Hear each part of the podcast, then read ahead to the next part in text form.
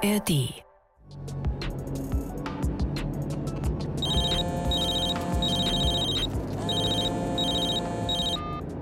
Du, heute ist ruhig. Eben ist der letzte Kunde vom Hof gefahren. Ihr könnt kommen mit eurer Münze.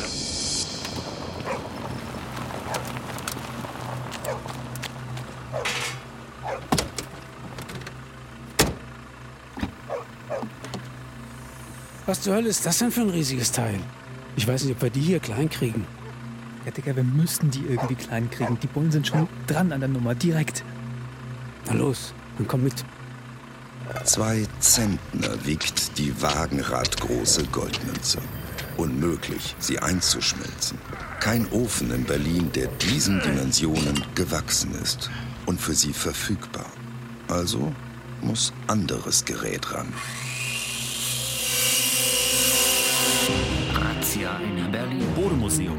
Goldmünze eingeschmolzen. Das große Schweigen vor Gericht. Kunstkrimi um Goldgigant. Wer hat die Riesengoldmünze? Kunstverbrechen. Ein True Crime Podcast von NDR Kultur.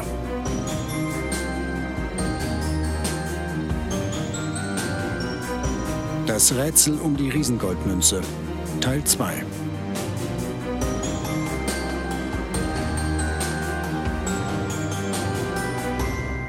Guck mal, Torben, ich habe heute zur Feier der Auflösung des Falls alles Goldene angelegt, was die Schmuckschatulle hergab. Ja, und damit haben wir es dann auch ein für alle Mal geklärt. Du, Lenore, hast sie nicht, die Mhm. Riesengoldmünze, denn ich sehe ein dürres Goldkettchen. Das wird ja wohl auch nicht das sein, was von den zwei Zentnern 99,999%ig reinem Gold der Bodemünze übrig geblieben ist, oder?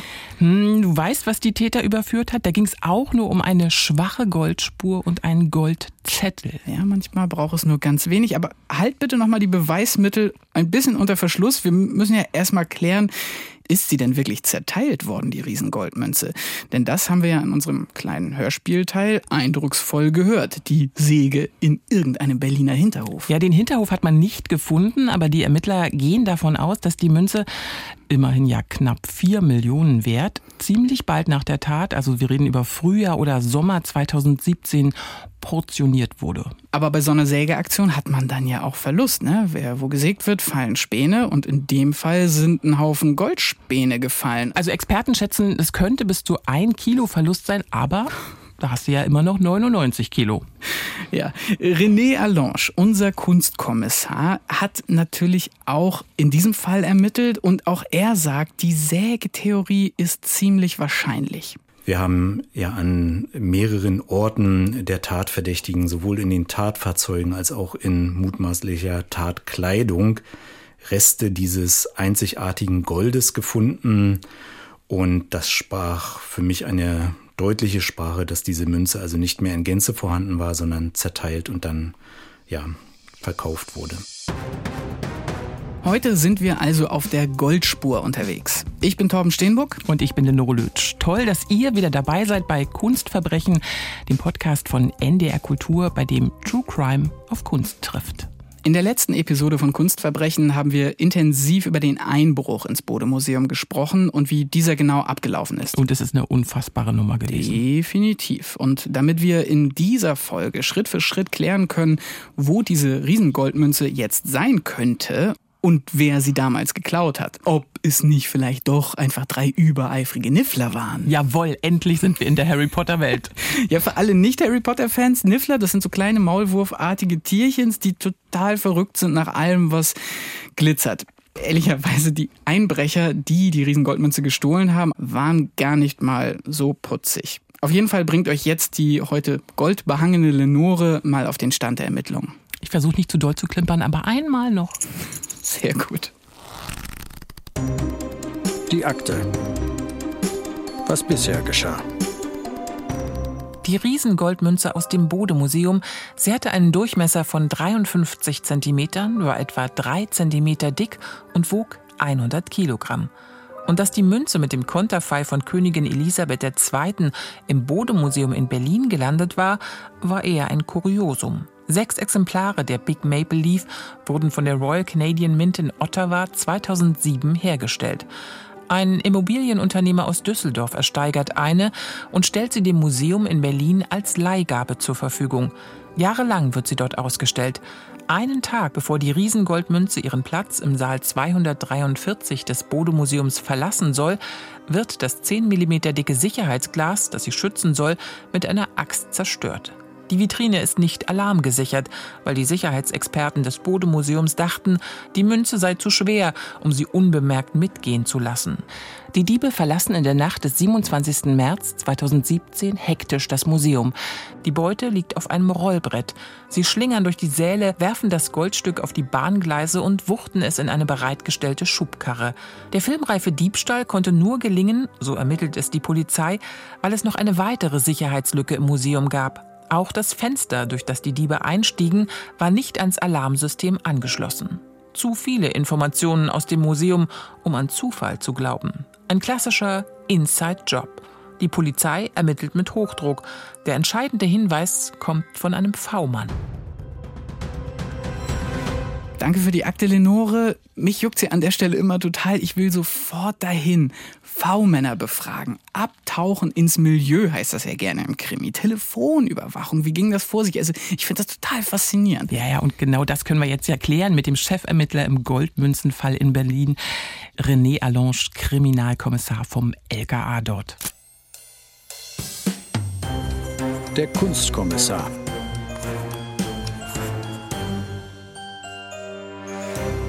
René, Lenore hat ja eben vom entscheidenden Hinweis gesprochen. Und da würde ich jetzt gerne mal wissen, was hat denn dieser V-Mann, dieser Informant eigentlich erzählt? Wie hat er euch auf diese Spur gebracht? Ja, das war etwa vier oder sechs Wochen nach dem Einbruch. Wir waren immer noch sehr mit dem Abarbeiten aller Spuren befasst und den Ermittlungen rund um die Tat. Da ging bei uns ein Hinweis ein, ein sogenannter vertraulicher Hinweis von einer Person, die uns mitteilte, dass mit dem Einbruch im Brodo-Museum und mit dem Diebstahl der Goldmünze Mitglieder eines arabischen Familienclans aus Berlin im Zusammenhang stehen. Und das war ein sehr allgemeiner Hinweis. Er ging gar nicht so sehr ins Detail. Im Prinzip hat man uns nur einen Namen präsentiert. Und von dem Namen ausgehend, wie seid ihr dann weiter vorgegangen? Ja, der Name dieses Familienclans war uns natürlich aus vorhergehenden Ermittlungen auch im Eigentumsbereich schon sehr bekannt. Es gab also von Mitgliedern aus diesem Clan immer mal wieder ähm, schwerste Straftaten rund um die Eigentumskriminalität. Aber das Besondere war, dass sich dieser Name vor allen Dingen mit einem anderen wichtigen Detail in den Ermittlungen deckte, denn etwa zeitgleich lagen erste Ergebnisse der Kriminaltechnik bei uns auf den Tischen. Und da ging es insbesondere um DNA-Spuren, die sich an den zurückgelassenen Tatmitteln befanden. Und mehrere DNA-Spuren trafen ebenfalls auf Mitglieder aus diesem Familienclan. Jetzt müssen wir den Namen einmal nennen. Es geht um den Familienclan Remo. Ihr habt den Namen, es gibt einen Treffer und wie geht's dann weiter? Gibt es da Telefonüberwachung oder was ist passiert? Nachdem der Hinweis bei uns eingegangen war und auch das Ergebnis der Kriminaltechnik vorlag, dass einzelne Mitglieder aus dem Familienclan DNA-Spuren an den Tatmitteln hinterlassen hatten, ergab sich natürlich gegen diese Personen ein Tatverdacht. Die Staatsanwaltschaft war dann zu diesem Zeitpunkt sehr eingebunden, auch mit vielen Anträgen von uns. Das heißt, da geht es um Durchsuchungsmaßnahmen, die man anregt, es geht um Haftbefehle, die man anregt. Aber bevor es dann zur Umsetzung solcher Maßnahmen kommt, wollten wir natürlich noch viel mehr wissen über die Verdächtigen. Das heißt, wir befinden uns dann im Bereich der Observationen und auch vielleicht äh, anderer Überwachungsmaßnahmen. Mhm. Dann gibt es dreieinhalb Monate nach dem Einbruch eine Razzia, eine Durchsuchung, wie sie bei euch bei der Polizei heißt. Äh, konzertierte Aktion am 12.07. Du weißt noch genau, wo du warst? Ich weiß noch ganz genau, wo ich an dem Tag war und das war sehr unspektakulär, denn ich war damals mit auf der Leitstelle, praktisch wo alle Informationen zusammengelaufen sind von den einzelnen Durchsuchungsobjekten. Das kann man sich wie so eine Art Befehlsstelle äh, vorstellen, wo viele Kollegen, die mit dem Fall betraut sind, zusammensaßen, wo der Funkverkehr mitgehört wird und wo man dann praktisch auch die ersten Ergebnisse mal notiert, dass man da den Überblick nicht verliert. Es gab 300 Beamte, es war ein Rieseneinsatz und es gab viele Objekte, die ihr untersucht habt. Welche waren die spektakulärsten oder diejenigen, die am meisten zielführend waren? Ich denke, am meisten zielführend an diesem 12. Juli waren Durchsuchungen unmittelbar bei den Tatverdächtigen selbst. Also das waren Wohnungen, die im Bereich äh, Berlin-Neukölln lagen und wo wir also für uns sehr wichtige ähm, Funde gemacht haben, die später auch dann im Verfahren eine ganz wichtige Rolle spielten. Nämlich welche? Für mich eine der wichtigsten Sachen, die wir gefunden haben, waren Kleidungsstücke, die also denen sehr ähnelten, die man auch auf den Bildern der Überwachungskamera vom S-Bahnhof Hackischer Markt sehen konnte. Und noch viel wichtiger war, dass wir einzelne dieser Kleidungsstücke konkreten Personen zuordnen konnten. Das lief dann auch über DNA-Spuren und in diesen Kleidungsstücken und auch in den Fahrzeugen von diesen Tatverdächtigen befanden sich Goldspuren, die später eindeutig der Big Maple Leaf zugeordnet werden konnten. Aber das sieht man ja dann nicht mit bloßem Auge. Nein, deshalb ist dieser Fall auch, finde ich, ein Musterbeispiel für eine gute kriminaltechnische Arbeit. Diese Goldpartikel, die sich im Nanobereich bewegen, die sieht keiner von uns bei einer Durchsuchung. Da kommt es eher darauf an, dass man solche auffällige Kleidung gut am Ort sichert und dass man dann im Labor die sehr gut untersuchen kann und die Spezialisten ihre Rückschlüsse ziehen können. So klingt bei René Allange ein Shoutout an seine Kollegen in der Kriminaltechnik. ähm, ich habe gelesen, dass ihr bei der Durchsuchung aber auch Schusswaffen beschlagnahmt habt, Eurobeträge ähm, im sechsstelligen Bereich und dass es auch zu Festnahmen gekommen ist. Wie sind denn die Festnahmen gelaufen? Die Festnahmen an diesem 12. Juli erfolgten durch Spezialkräfte. Das haben wir also als Ermittler nicht äh, gleich selbst gemacht, sondern das lag auch daran, dass wir den Tätern eine gewisse Gefährlichkeit durch die Vorerkenntnisse zumaßen und deshalb haben das ja Sondereinsatzkräfte gemacht. Wen habt ihr denn da festgenommen, René? An diesem 12. Juli wurden durch Spezialeinsatzkräfte der Berliner Polizei mehrere junge Männer im Alter zwischen 18 und 20 Jahren festgenommen aufgrund der bestehenden Haftbefehle und wurden dann auch zu uns ins Landeskriminalamt verbracht. Nun hast du vorhin schon erzählt, es ist eine polizeibekannte Familie, der Remo-Clan. Hattest du schon vorher mit Mitgliedern der Großfamilie zu tun und hat man die Hoffnung, dass die was sagen, also auch bei der Festnahme, oder ist da völlig klar, da wird geschwiegen? Wenn man jetzt so wie ich schon viele Jahre in diesem Einbruchsbereich auch arbeitet, dann hat man auch schon mit dieser Familie zu tun gehabt. Es ging da ganz konkret um schwerste Einbruchsstraftaten, die dieser Familie immer wieder äh, zugeschrieben wurden, äh, wo es aber auch dann Verurteilungen gab. Und insofern war mir die Familie auch sehr bekannt. Die Schwierigkeit äh, bei Mitgliedern aus so einem Familienclan ist immer, dass sie natürlich uns nicht mit offenen Armen empfangen, sondern das ist schon eine sehr verschlossene Klientel und wir als Ermittler haben uns schon von Anfang an darauf eingestellt, dass wir da jetzt nicht gleich ein freies Geständnis bekommen, sondern dass wir die Tat wirklich bis ins Detail nachweisen müssen, damit das Gericht dann später zu einer Entscheidung kommen kann. Jetzt würde ich aber gerne wissen, wer empfängt euch denn bei einer Durchsuchung mit offenen Armen? Die Floskel offene Arme ist vielleicht etwas übertrieben, aber es kommt durchaus mal vor, dass also auch äh, Leute durchaus kooperativer sind als jetzt äh, Mitglieder aus so einem Clan. Hm, verstehe. Was war denn letztendlich der Moment, äh, René, wo du dir ganz sicher warst, das müssen jetzt die Täter sein, die die Goldmünze geklaut haben?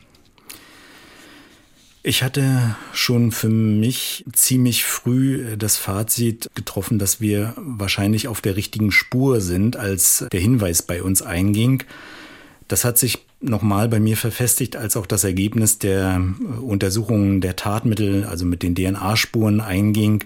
Da weiß man eigentlich schon, dass man da nicht auf einer falschen Fährte ist, aber es gilt natürlich, so eine Tat zu beweisen und da musste noch ein bisschen mehr kommen und äh, das kam es ja dann auch, indem man praktisch diese Goldspuren in der Tatkleidung nachgewiesen hat und in den von den Tätern benutzten Fahrzeugen. Nun hast du von der Goldspur geredet, aber es gab auch einen Goldzettel, den ihr gefunden habt. Was hat es damit auf sich? Bei diesen Durchsuchungen am 12. Juli fanden wir in der Wohnung eines Tatverdächtigen auch einen Zettel, der ja handschriftlich beschrieben war und auf diesem Zettel befanden sich Gewichtsangaben, Preise und wir haben das dann überprüft und festgestellt, dass das im Prinzip der Goldmünze entspricht. Also insbesondere war der tagesaktuelle Goldpreis für diese Kategorie des speziellen Goldes darauf vermerkt und die Gewichtsangaben deuteten eindeutig auf die Big Maple Leaf hin. Und wusste man dann, in wie kleine Teile sie die portioniert haben oder konnte man darauf keine Rückschlüsse ziehen?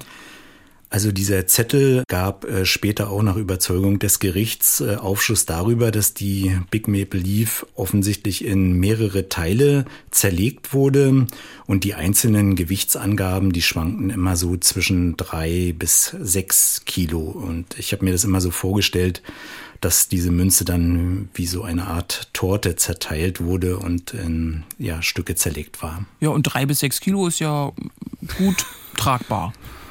Ja, ich denke besser als 100 Kilo.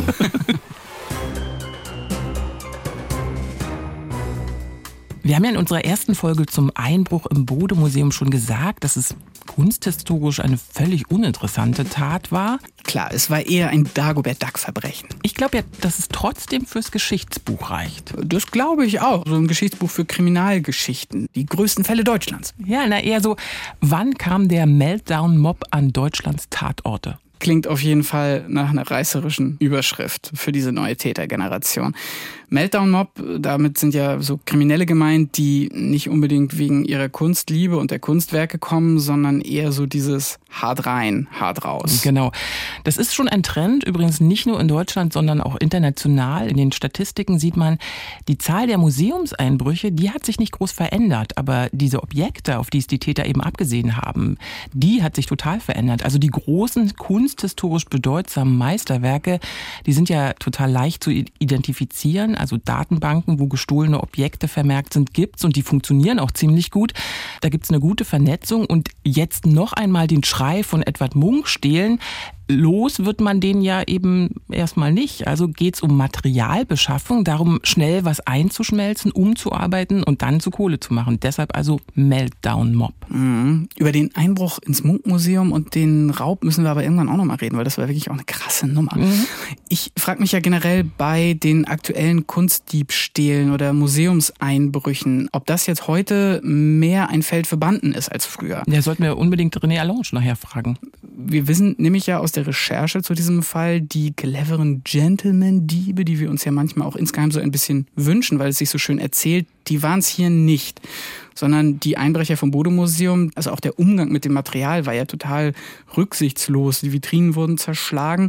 Und ich weiß auch noch, dass der Staatsanwalt in Berlin, der den Fall betreut hat, dass der gesagt hat, ja, Dostoevsky haben die jetzt alle nicht gelesen. Aber das ist ein schwieriger Punkt, finde ich, weil man ist da wahnsinnig schnell mit Vorurteilen. Definitiv. Und das ist ein schwieriges Kapitel, also gerade auch in diesem Bodemuseum-Fall. Wir wissen ja jetzt schon, die Festgenommenen stammen aus einer arabischen Großfamilie und ich weiß, du warst für deine Reportage in Berlin. Neukölln, würde ich mal sagen. Ja, also ich war in Berlin, aber statt nach Neukölln bin ich ins erbaulichere Berlin-Schöneberg gefahren, um mich aber trotzdem mit einem Mitglied eines anderen Clans zu treffen. Auf Spurensuche.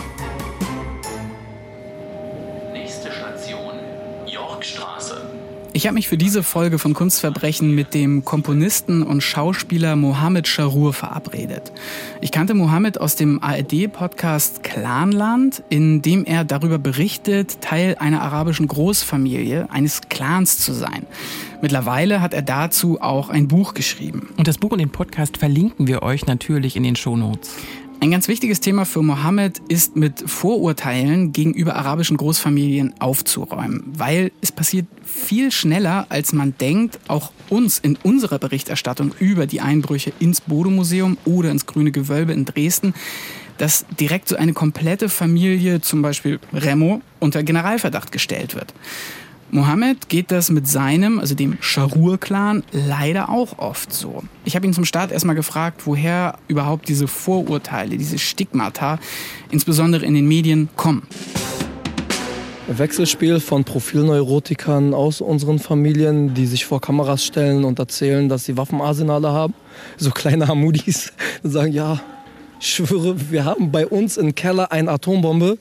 Und dann glaubt man den halt einfach. Und ich habe das Gefühl, würden die mit kritischen Journalismus rangehen, wie sie bei mir rangehen, wenn ich sage, ja, Bro, aber es ist halt einfach auch ganz viel ganz normal einfach.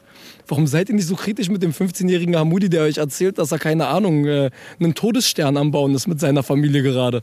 Kleiner Kontext, also Hamudi äh, kommt aus der Serie Vier Blocks, die auch immer als ein Beispiel rangezogen wird für die ja sehr klischeehafte Darstellung von arabischen Großfamilien in Berlin. Ihr hört es schon, Mohammed Sharour, sehr witziger Typ. Ich muss dazu allerdings sagen, das Lachen vergeht ihm so ein bisschen, wenn er sich in den Interviews immer und immer wieder von der Kriminalität einiger arabischstämmiger Menschen distanzieren soll. Mir hat er das Leben in einer arabischen Großfamilie so erklärt wie das Leben in einer großen Familie einfach. Es gibt mal stärkeren Zusammenhalt und mal Verwandte, auf die man jetzt nicht so scharf ist. Kein so großer Unterschied, ehrlich gesagt, zu einer deutschen, in Anführungszeichen, Standardfamilie, sage ich jetzt mal.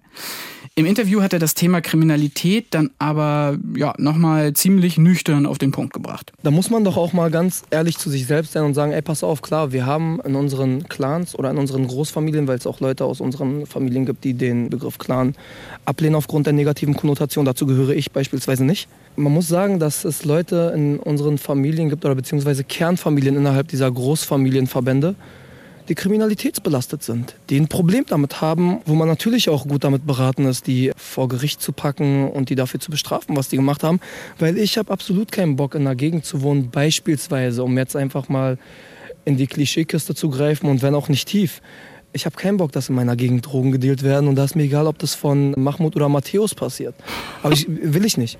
Ich will nicht, dass mein Autoradio gestohlen wird. Da ist mir scheißegal, ob der Typ Charur oder Schmidt heißt, der das gemacht hat ich möchte nicht angegriffen werden, ich möchte nicht asozial behandelt werden. Und da muss ich halt auch einfach sagen, ja, das gilt halt auch für die Mitglieder meiner Familie. Das finde ich jetzt spannend, weil er hat mit dem Begriff Clan kein Problem. Nee, genau. Die Problematik, die da bei dem Begriff besteht, ist eben, dass er durch die Berichterstattung und auch wie die Polizei dann damit in der Kommunikation umgegangen ist, eben gleichgesetzt wird mit organisierter Kriminalität und warum diese Mehr eines Clans, also einer Großfamilie, als sofort kriminellem Netzwerk für Mohammed total an den Haaren herbeigezogen ist, das hat er mir dann auch nochmal erklärt. In der arabischen Community oder generell in dieser Middle Eastern Community spielt Prestige und der Ruf immer eine sehr große Rolle und Kriminalität hat immer einen sehr, sehr schlechten Ruf und einen sehr üblen Beigeschmack. Die Leute lästern über einen, da darf bloß keiner über uns lästern das, was die Leute als Omerta verkaufen, das ist mehr so, oh, bloß nicht, dass Tante Fatima davon mitbekommt, dass du jetzt irgendwie äh, Strafstunden aufgebrummt hast, weil du da die Wände beschmiert hast, weil die erzählt das dann allen im Libanon und dann machen die uns zum Kaugummi in ihrem Mund, heißt so ein Sprichwort. Also die kauen so lange auf uns rum, bis nichts mehr von uns übrig bleibt. Und das behalten wir mal jetzt für uns, darüber sprechen wir mal jetzt nicht. Und nicht, ja, die Familienbande ist so stark und die sind eine verschworene Gemeinschaft und die reden nicht über ihre Taten und profitieren alle davon. Falls dem so sein sollte, jetzt mal eine kleine Nachricht an meine Fellow Charurs. Der Scheck hat mich nicht erreicht, Bros, falls dem so ist. Und falls dem nicht so ist, dann scheint es tatsächlich so zu sein, dass nicht alle profitieren. Weiß Bescheid, Lenore. Alles klar. Äh, tatsächlich ist Mohammed an einer anderen Stelle dann aber nochmal wirklich sehr ernst geworden, als es nämlich darum ging, was, sage ich mal, die schlimmste Folge sein kann aus diesen sehr klischeehaften und vereinfachten Bildern von arabischen Großfamilien, von Clans und eben dieser ständigen Vermengung mit organisierter Kriminalität. Ich hätte wenigstens erwartet, dass ihr nach Hanau wach werdet und sagt, krass, wir haben die Geschichte von dem bösen Araber in der Shisha-Bar jetzt so oft erzählt und von dem machtlosen Staat, der den Clans so ausgeliefert ist, dass da jetzt wirklich jemand Angst bekommen hat, oh, Überraschung, und gesagt hat, ey, ich muss mein Land retten, ich muss meinen Staat retten, ich muss, ich muss das selbst in die Hand nehmen, weil die Polizei, siehe Presse, machtlos ist. In seinem Buch hat er übrigens diese ganzen Themen viel tiefgreifender aufgearbeitet und zu großen Teilen nicht nur aus persönlicher Betroffenheit, sondern wirklich auch wissenschaftlich fundiert. Ist eine wichtige Perspektive, die wir hier und auch beim nächsten Kunstverbrechenfall in jedem Fall mitbedenken sollen. Jetzt sind wir aber noch beim Einbruch im Bodemuseum. Hast du denn mit Mohammed auch noch darüber gesprochen? Ja, habe ich. Mohammed hat tatsächlich auch an einem der Prozesstage im Fall Bodemuseum äh, teilgenommen und schildert seine Eindrücke auf seine, ich sage jetzt mal, sehr einzigartige Art und Weise. Als ich die Jungs da vor Gericht gesehen habe, denen das ja vorgeworfen wird, dachte ich so, okay, das sind jetzt irgendwie keine Bodybuilder, das sind so Abiturienten und Studenten und so. Okay, auch stabile Jungs, klar. Ich will den jetzt nicht, falls ihr das hört, ich will jetzt nicht sagen, dass ihr Lauch seid. Aber ich finde schon ordentlich, so eine 100 Kilo Goldmünze da aus dem Fenster zu bekommen. Überleg mal, allein dieser Kraftakt, das hochzuhieven und das dann scheinbar die S-Bahn-Trasse runtergeworfen zu haben und sich dann abzuseilen. Das ist eine heftige Nummer. Das ist krass, das ist generell so. Ich sag ganz ehrlich, ich finde die Geschichte ganz geil zum Erzählen, aber ich hatte gar keinen Bock, wenn mich jemand nachts anruft und sagt, Bro, 100 Kilo Goldmünze, wir machen so und so. Ich sage, Bro, ganz ehrlich, ich würde ja, aber ich habe morgen einen wichtigen Termin und so, deswegen, ich kann nicht mitkommen. Das ist ja eine Gegend, wo auch hin und wieder mal Polizeistreife äh, fährt. Stell dir mal vor, du wirfst die Münze runter und du bist noch so auf halbem Weg und die machen so die Lichter auf. Äh, Entschuldigung, was machen Sie da? Äh, der Dings Free Climbing. Ich äh, weiß ich jetzt nicht. Was machen Sie hier eigentlich? Sehr gut, der Typ. Aber warum ist er denn eigentlich zum Prozess gegangen? Also einfach nur, weil ihn die Geschichte fasziniert hat?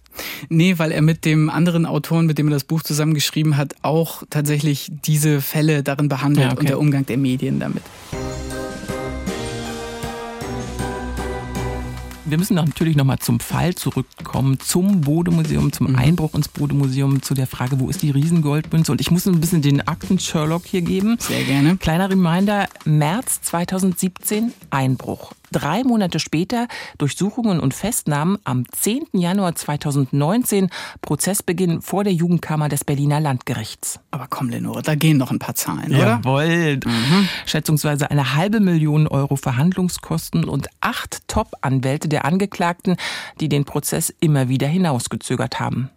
Vier Männer waren angeklagt. Der vierte war der Informant Dennis W., der als Wachmann im Bodemuseum eingesetzt war. Stichwort Inside Job.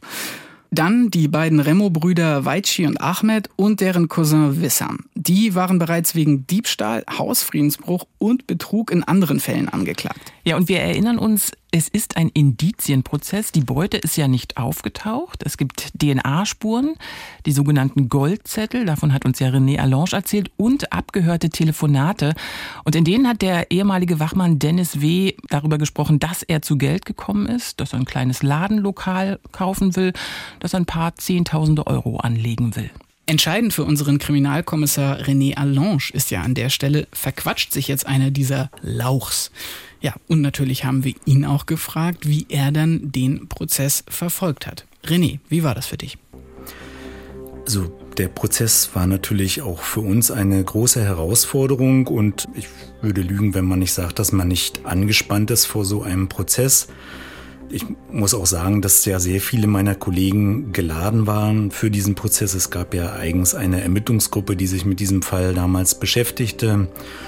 Auch diese mediale Begleitung, das ist jetzt nicht etwas, was wir tagtäglich haben. Insofern war dieser Prozess schon auch für uns eine Herausforderung. Aber gab es denn in dem Prozess an irgendeiner Stelle eine Spur zum Gold? Das ist natürlich auch immer ähm, dem Prozess geschuldet, wie weit kommt man dort voran, die Spur des Goldes oder dieser Münze noch nachzuweisen. Das war eine dieser zentralen Fragen, die sich aber nie ähm, aufklären äh, ließ.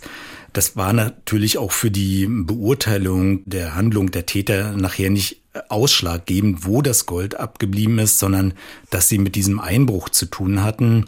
Aber trotzdem wäre es natürlich spannend gewesen, das gewusst zu haben. Also verquatscht hat sich da keiner. Nein, also meines Wissens nach äh, gab es keine Einlassungen. Also bei der Polizei kann ich es genau sagen. Bei uns gab es keine Einlassung und im Gerichtssaal meines Wissens nach auch nicht. Mhm. Nun haben wir über die Theorie ja schon gesprochen. Zersägen ist ziemlich wahrscheinlich. Einschmelzen vielleicht auch, vielleicht auch mit anderen Metallen zusammen, damit das reine Gold in der Zusammensetzung nicht mehr nachweisbar ist. Und ähm, dann kann man daraus Münzen herstellen und die als Geldanlage in Banken verkaufen. So zum Beispiel wäre ja eine Theorie. Habt ihr eine Hoffnung, dass die Täter in der Praxis dann, dann eben doch noch einen Fehler gemacht haben und ihr irgendwann eine Spur findet? Wir Kriminalisten leben ja auch von Fehlern, die unsere Tatverdächtigen begehen. Und äh, diese Hoffnung, die gibt man natürlich auch in so einem großen Fall nie auf. Aber wir haben jetzt hier anhand der uns bekannten Fakten äh, keinen Rückschluss ziehen können, wo diese Münze abgeblieben ist. In diesem Punkt haben die Täter gewonnen. Alles klar.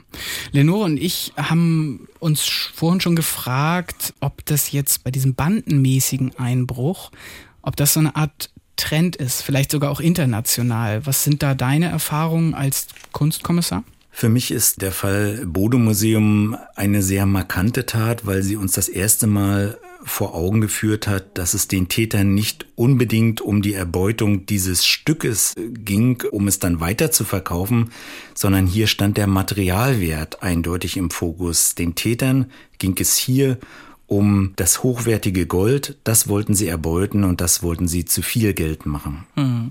Und gab es Verurteilungen in dem Fall der geklauten Riesengoldmünze? Das heißt ja auch, dass ihr als Polizei gut gearbeitet habt. Aber ist trotzdem der Fall einer, wo auch ein bisschen Frust übrig bleibt? Dass hier Jugendstrafrecht zur Anwendung kam und ob die Höhe denn entsprechend ist, werden wir als Ermittler niemals debattieren, weil das ist nicht unsere Baustelle, das ist Sache der Justizbehörden. Bei uns überwog nach dem Urteil die Freude, dass also die Ermittlungsergebnisse ihre Bestätigung gefunden haben und dass wir wirklich von den Einbrechern sprechen können und dass also auch hier entsprechende Strafmaße ausgesprochen wurden. Inwiefern hast du denn dann darauf reagiert, als klar wurde, dass von den Verurteilten noch was anderes abgezogen wurde in der Zwischenzeit?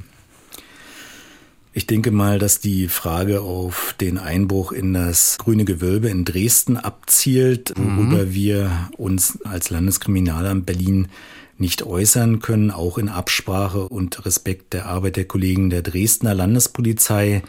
Wir können oder ich kann im Prinzip nur sagen, dass äh, mehrere Verdächtige in dem Fall Grünes Gewölbe auch beim Einbruch in das Bodemuseum eine Rolle spielten und da auch verurteilt wurden.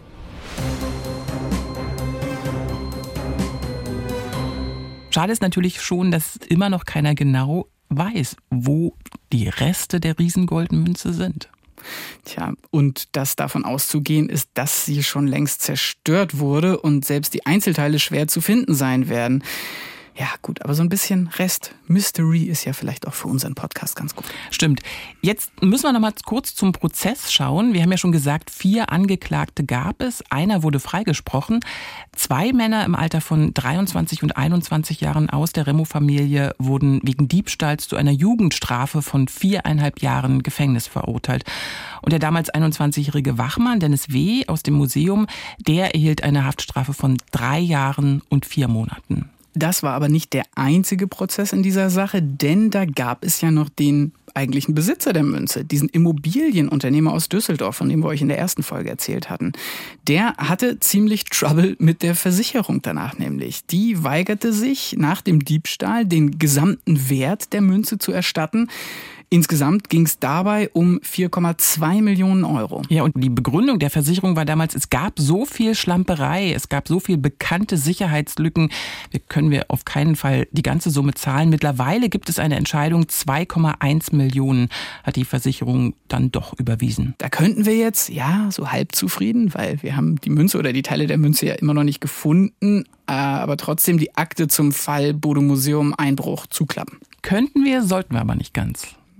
Ja, hast du auch wieder recht, denn das stimmt schon, es geht noch weiter. René hat es schon angedeutet, eine der damals noch Angeklagten, also noch nicht verurteilten Riesengoldmünzenräuber, hatte daher noch so einen Nebenjob an der Elbe. Genauer im grünen Gewölbe. Am 25. November 2019 wurden Kunstobjekte und Schmuck mit langer Historie gestohlen. Wir reden über 4300 Diamanten mit einem Versicherungswert von mehr als 113 Millionen Euro. Kunsthistorisch allerdings unbezahlbar. Ihr merkt schon, Lenore ist tief drin in der nächsten Akte. Mhm. Natürlich bleiben wir dran an dieser Diamantenspur. In der nächsten Woche geht es um den Juwelendiebstahl im grünen Gewölbe in Dresden. Da läuft jetzt nämlich gerade der Prozess zu diesem Fall. Und du hast es schon verraten mir jedenfalls, du warst da. Ich war in Dresden und boy oh boy ist die Lage da angespannt. Wir freuen uns total, wenn ihr auch bei der nächsten Folge von Kunstverbrechen dabei seid. Bei Fragen oder Feedback zum Podcast. Wir freuen uns darüber, wenn ihr uns an kunstverbrechen.ndr.de schreibt. Alle Folgen unseres Podcasts gibt es in der ARD Audiothek, der kostenlosen Audio-App der ARD. Abonniert gern, dann verpasst ihr keine Folge von Kunstverbrechen. Und wenn ihr eh schon in der ARD Audiothek unterwegs seid, dann checkt doch auch mal die anderen Podcasts unserer Kolleginnen und Kollegen aus. Da ist echt für jeden Geschmack was dabei. Genau, falls ihr Kinder habt oder jemanden mit Kindern kennt, würden wir euch da gern den neuen Pfefferkörner Podcast ans Herz legen. Das ist nämlich auch True Crime, aber für Kinder so ab etwa neun Jahren, bisschen älter. Die Pfefferkörner, das ist ja eine sehr erfolgreiche ARD-Nachwuchsdetektivserie und dazu gibt es jetzt eben ein Spin-off in Form eines Podcasts. Verbrechen auf der Spur heißt der und da erzählen die Hosts Emilia und Jessica, wie echte Polizeiarbeit funktioniert, aber eben kindgerecht. Und die waren zum Beispiel bei der Hundestaffel im Gefängnis und mit der Wasserschutzpolizei unterwegs, also wirklich ein Muss für alle jungen Fans von Kriminalgeschichte. Ja, spannendere Sachen gemacht als ich, du. Also Pfefferkörner, Verbrechen Verbrechen auf der Spur, ein neuer Podcast in der ARD Audiothek. Unbedingt weitersagen an alle Kinder, die ihr kennt. Und ich glaube, nach dem Pfefferkörner Podcast binge-watche ich erstmal ein paar alte Pfefferkörner Folgen. Die waren ja doch schon immer echt herrlich. Na, dann leg mal los. Wir verabschieden uns jetzt mal. Bleibt kreativ und immer wachsam. Bis zum nächsten Mal bei Kunstverbrechen. Tschüss. Ciao. Kunstverbrechen. Ein True Crime Podcast von NDR Kultur.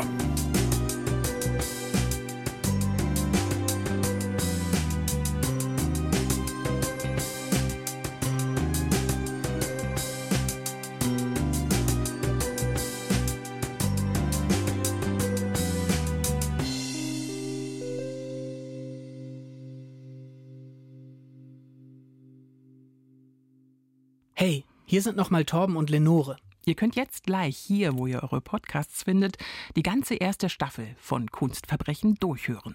Wenn ihr damit durch seid, dann kommt so schnell es geht rüber in die ARD Audiothek, die kostenlose Audio-App der ARD. Dort findet ihr nämlich immer zuerst die kompletten neuen Fälle unserer zweiten Staffel von Kunstverbrechen. Und los geht es mit dem sagenumwobenen Diebstahl der Mona Lisa aus dem Louvre. Außerdem gibt es dort eine Bonusfolge mit unserem Kunstkommissar René Allange zu hören, in der er noch ausführlicher über seine Arbeit beim LKA Berlin in der Abteilung Kunstdelikte erzählt. Wir freuen uns, wenn ihr den Podcast abonniert und wünschen jetzt erstmal viel Spaß beim Weiterhören. Wir hören uns in der ARD Audiothek bei Kunstverbrechen, eurem True Crime Podcast von NDR Kultur.